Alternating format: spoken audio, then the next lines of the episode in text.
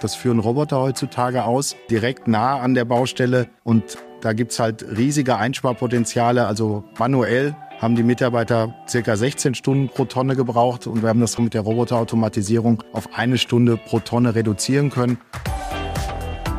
Das Baugespräch. Der Podcast von Zeppelin Rental.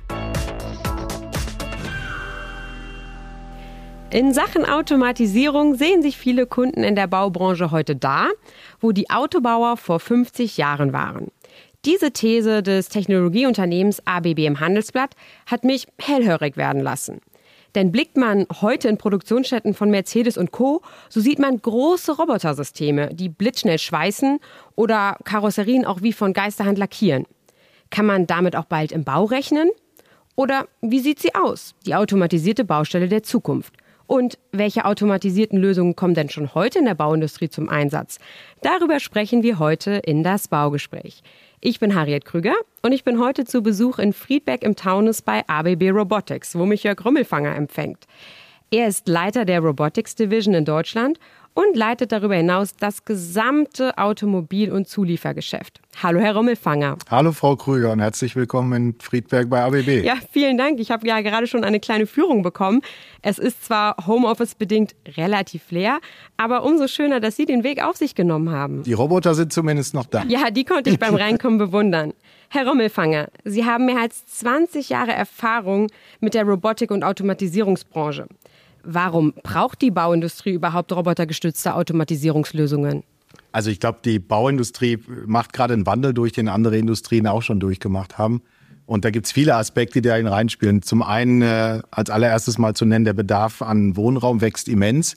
Es gibt Zahlen, die halt sagen, dass 68 Prozent der Bevölkerung äh, zukünftig in Städten leben bis 2050, was heute irgendwie ungefähr 55 Prozent sind. Also ein enormer Zuwachs an Urbanisierung. Dazu kommen natürlich äh, ein Trend zu Ein-Personen-Haushalten, Single-Haushalten nehmen zu und nicht zuletzt der demografische Wandel. Also die, die Leute werden älter letztendlich. Da auch dann äh, ein zweiter Aspekt natürlich der Arbeits- und äh, Fachkräftemangel. Ähm, wir haben uns bei Eurostat mal erkundigt, momentan gibt es mehr als 200.000 offene Stellen in dem Sektor. Das heißt, ähm, eine wirkliche Knappheit an, an Mitarbeitern und an Personal in dem, in dem Bauumfeld. Das ist natürlich ein großer Aspekt, wo wir mit Automatisierung unterstützen können. Also das Thema, die äh, im Bau sind Prozesse seit 100 Jahren circa gleichbleibend. Äh, das ist natürlich ein großes Potenzial, durch Automatisierung Produktivität und Gewinnspann nach oben zu bringen. Arbeitskräftemangel, Materialkosten sind äh, heutzutage durch Lieferengpässe, das kriegen wir alles hautnah momentan mitsteigen durch die Decke. Also da auch wirklich ein großer Druck halt, Produktivität äh, zu steigern letztendlich. Ja, was das Thema Fachkräftemangel angeht, habe ich gesehen, dass ABB sogar schon eine Studie erhoben hat. Genau. Das fand ich super spannend. Ähm, demnach werden 91 Prozent der Bauunternehmen in den kommenden zehn Jahren einen Mangel an Fachkräften haben. Genau, und äh, in der Studie sagt es ja auch, dass ein Großteil der, der Unternehmen halt als Ausweg oder als Lösungsansatz das Thema Automatisierung und auch kurzfristig oder mittelfristig in Automatisierungslösungen investieren möchten, was in der Vergangenheit bis jetzt noch nicht wirklich der Fall war, muss man sagen.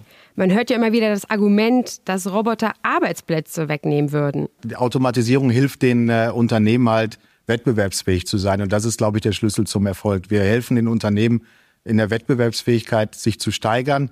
Und der Ansatz bei Robotern, und da gibt es viele Statistiken drüber, dass die Roboter nicht die Arbeitsplätze wegnehmen, sondern den Unternehmen helfen, wettbewerbsfähig am Markt zu sein und letztendlich in vielen Prozessen auch mit den Mitarbeitern Hand in Hand leben. Und was man nicht vergessen darf, Roboter in erster Linie ersetzen Arbeitsplätze, wo man heute sich extrem schwer tut, überhaupt noch Personal zu finden. Also wirklich schwere, äh, schwere Arbeiten durchzuführen, äh, wiederholende Tätigkeiten durchzuführen, äh, in gesundheitsgefährdenden äh, Umgebungen durchzuführen. Alles da, wo man heute das Menschen auch gar nicht mehr zumuten möchte und wo man auch keine keine Mitarbeiter heutzutage mehr dazu bewegen kann, in diese Bereiche einzusteigen. Genau, und ich greife es auch direkt gerne auf, das Thema Sicherheit. Das hatten wir nämlich auch schon bei Zeppelin Rental. Wir hatten zum Beispiel einen Kunden, der Minen entschärfen wollte und dann haben wir einen Doser so umgebaut, dass der ferngesteuert werden konnte. Man will natürlich da keine Leute vor Ort haben. Genau, ich glaube, auch darüber gibt es ja Statistiken, dass viele Unfälle und auch tödliche Unfälle in der Baubranche natürlich äh, stattfinden. Und auch da gibt es sicherlich sehr, sehr interessante Ansätze, das durch Roboterlösungen halt zu ersetzen und damit halt auch diesen Aspekt äh, letztendlich zu, äh, zu verbessern. Ja, aber robotergestützte Automatisierungslösungen kommen ja auch der Umwelt zugute. Sie haben es schon eingangs erwähnt, am Bau enden heute 15 bis 30 Prozent des Materials als Abfall. Welche Erfahrungen hat ABB da schon gemacht? Wir arbeiten gerade an Lösungen im 3D-Druck, zum Beispiel im Betonbereich, wo man halt wirklich zum einen halt innovativ, kreativ arbeiten kann durch Lösungen 3D-Druck, also wirklich aus dem Design heraus über den Roboter in 3D-Druckverfahren Betonteile herzustellen. Ähm, und das natürlich halt mit äh, Zero Waste letztendlich. Also wirklich aus dem Design heraus, über unsere Simulationsplattform, über unsere äh, Tools letztendlich den Roboter dahin zu bringen, dass er im 3D-Druck diese, diese Komponenten halt fertigt und genau mit dem Materialbedarf fertigt, ähm, der halt benötigt wird letztendlich. Haben Sie eventuell noch ein konkreteres Beispiel? Stichwort Intelligent City. Da habe ich ähm, was drüber gelesen, das fand ich wirklich super interessant. Das, ist tatsächlich ein sehr spannendes Beispiel, weil bei dem äh, Kunden Intelligent City in Kanada äh, fertigen Roboter heutzutage in der Werkshalle ähm, Holzbauteile ähm, mit vielen verschiedenen Technologien von der Handhabung, äh, viele verschiedene Prozesse vom, von Kleben, äh, Verschrauben etc. Und äh, was unser Kunde dadurch erreicht hat, ist, dass er ein Drittel weniger Produktionskosten erreicht hat und auch der Holzabfall ist um 30 Prozent in dem Zusammenhang gesunken. Also Automatisierung birgt dann großes Potenzial, äh, nicht nur effizienter zu sein, sondern auch äh, Materialien wirklich äh, wirtschaftlicher und effizienter einzusetzen. Ähm, wenn man diese ganzen Vorteile hört, dann fragt man sich natürlich, warum Automatisierung eigentlich noch überhaupt keine tragende Rolle in der Bauindustrie spielt. Vor welchen Herausforderungen stehen wir denn? Warum läuft man nicht an einer Baustelle vorbei und dann sieht man da 30 Roboter fleißig arbeiten? Also zunächst mal für Automatisierung bedarf es wirklich eine, erstmal eine Änderung im Mindset und ein Grund, grundlegendes Umdenken. Und ich glaube, an dem Zustand war die Baubranche bis dato halt nicht. Hinzu kommt, dass man bis dato sehr, sehr stark immer in getrennten Disziplinen gearbeitet hat, vom Architekten über den Bauunternehmer bis hinten vielleicht die Leute, die auf der Baustelle gearbeitet haben. Man muss, glaube ich, mehr in, in die Richtung denken wie ein Fertigungsunternehmen, also wirklich die Prozesse durchgängig miteinander verknüpfen, über digitale Lösungen miteinander verknüpfen und dann wirklich in einen Zustand zu kommen, vom Mindset her, dass man wie ein Fertigungsunternehmen arbeitet. Und dann hat man auch die Gelegenheit, Prozesse wirklich dahin zu bringen, dass sie äh, gut zu automatisieren sind. Also wenn ich es richtig verstehe, ist im Moment einfach noch das Spannungsfeld zu groß. Genau. Auf der einen Seite von standardisierten Prozessen, die ja letztendlich eine fabrikähnliche Umgebung benötigen und dann die Realität auf der Baustelle, die, ich sage jetzt mal, im besten Fall dynamisch organisiert ist. Genau, ich glaube, wenn äh, in Richtung, wenn man den Fertigungsprozess in die Werkshalle legt, ist es natürlich einfacher, den Automatisierungsprozess durchzuführen. Auf der Baustelle werden wir, glaube ich, noch lange Menschen sehen. Es wird sicherlich ein, einzelne Lösungen geben, Beispiel Bohrapplikation, äh, vielleicht Spritzapplikation, sowas, wo Roboter zum Einsatz kommen. Aber ich glaube, das erste große Potenzial liegt tatsächlich darin, die Fertigungsprozesse in die Werkshalle zu verlagern. Trotzdem gibt es ja schon Roboter, die heute auf Baustellen zum Einsatz kommen. Also ich denke hier zum Beispiel an den Hund ähm, Spot von der Firma Boston Dynamics. Das hatten wir ja schon auch in unserer ersten Episode mit Christoph Afeld thematisiert. Ähm, Spot ist ein Roboterhund, der sich dank Sensoren und Kameras eigenständig auf der Baustelle bewegen kann. Treppen steigen, Türen öffnen und dann im Zuge dessen auch den Baufortschritt dokumentieren, was natürlich ein guter Vorteil ist, gerade für die ganzen Bauleiter, die nicht extra rausfahren müssen und dann den Rohbau selbst begutachten müssen. Also wir haben auch Beispiele, wo wir schon auf den Baustellen Anwendungen durchgeführt haben. Ein ganz tolles Beispiel finde ich immer ist bei der Firma Schindler, einer der führenden äh, Hersteller von Aufzügen die halt einen Roboter dazu genutzt haben, im Aufzugsschacht Ankerbolzen zu setzen, also eine, eine Bohrapplikation und dann das Setzen der Ankerbolzen.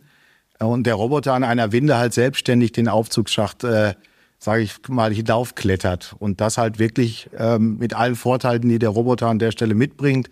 Kontinuität, 24-7 Einsatzmöglichkeiten, rund um die Uhr arbeiten zu können, etc. Also da gibt's wirklich schon ganz, ganz tolle Beispiele. Ein anderes Beispiel ähm, ist die Firma Skanska in Schweden, ein ganz, ganz großer Anbieter im Baugewerbe, bei dem wir halt ähm, Lösungen auf die Baustelle gebracht haben, um diese Bewährungskörper, die halt das Betonmaterial halt unterstützen, automatisiert herzustellen. Das heißt, diese fingerdicken Stahlstäbe, die halt heutzutage noch manuell ähm, mit, mit Draht verflochten werden und so weiter, das haben wir halt auf die Baustelle verlagert. Das führen Roboter heutzutage aus äh, direkt nah an der Baustelle Und da gibt's halt riesige Einsparpotenziale. Also manuell haben die Mitarbeiter circa 16 Stunden pro Tonne gebraucht und wir haben das mit der Roboterautomatisierung auf eine Stunde pro Tonne reduzieren können und natürlich den Transportaufwand äh, deutlich reduzieren können, weil wir das nah an die, an die Baustelle gebracht haben. Also es gibt Beispiele, es sind noch sehr, sage ich mal, Insellösungen, die man an der Baustelle findet, aber es gibt Beispiele, wo die Automatisierung und die Robotik und auch ABB schon Einzug äh, gehalten haben. Und ist das jetzt ein Pilotprojekt oder weil also wenn ich jetzt so die Zahlen höre, was da an Arbeitszeit eingespart werden kann, kann ich mir vorstellen, dass da schon das ein oder andere Bauunternehmen mal bei Ihnen angeklopft hat und hat gesagt, können wir diesen Roboter auch haben? Also es sind tatsächlich noch Pilotprojekte und wir sind, bei, was das angeht, am Anfang. Und die Lösungen, die angefragt werden, sind sehr, sehr unterschiedlich und sehr individuell. Also man kann noch keinen wirklich ganz, ganz großen Trend erkennen. Aber Automatisierung startet immer mit Insellösungen und Pilotprojekten oder sogenannten Proof of Concepts, wo man wirklich dann mal darstellt, dass Automatisierung möglich ist und dass es Lösungen gibt. Und äh, ich denke, solche, wenn sowas dann ähm, publik wird, dann skaliert so ein Thema natürlich auch relativ schnell. Ja, aber diese robotergestützten Automatisierungslösungen, die finden ja letztendlich nicht auf der Baustelle statt. Also auch bei den Bewährungskörben, die Sie gerade thematisiert haben, sondern es wird eine fabrikähnliche Umgebung in der Nähe von der Baustelle geschaffen.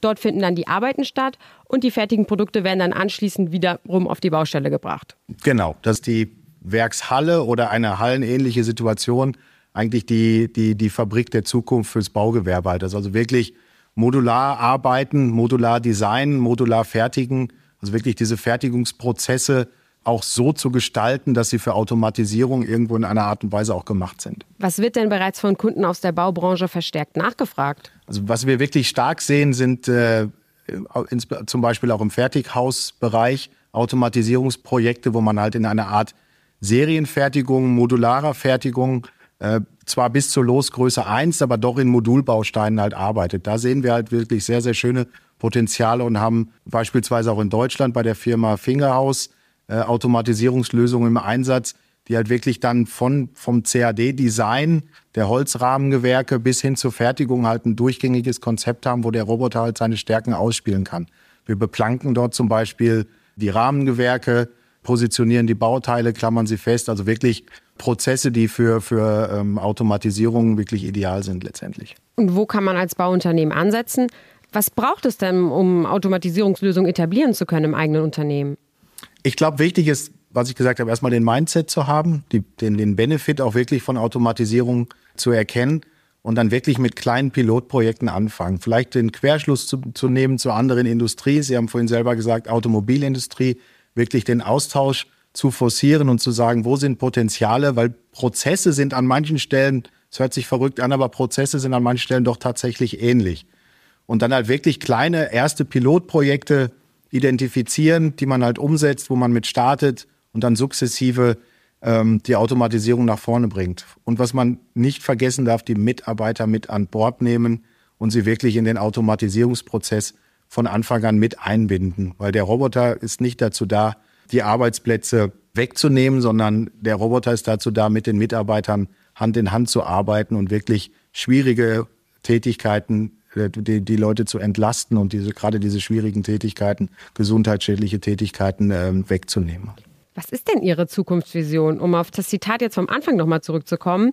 Ähm, dort wurde gesagt im Handelsblatt, in Sachen Automatisierung sehen sich viele Kunden in der Baubranche heute da, wo die Autobauer vor 50 Jahren waren. Wie sieht es denn in 50 Jahren in der Bauindustrie aus? Also ich, ich glaube, dass, ähm, wir haben es ja vorhin gesagt, viele Unternehmen die Bereitschaft signalisiert haben, in Automatisierung zu investieren, auch den, den, äh, den Bedarf halt wirklich sehen, da was tun zu müssen halt.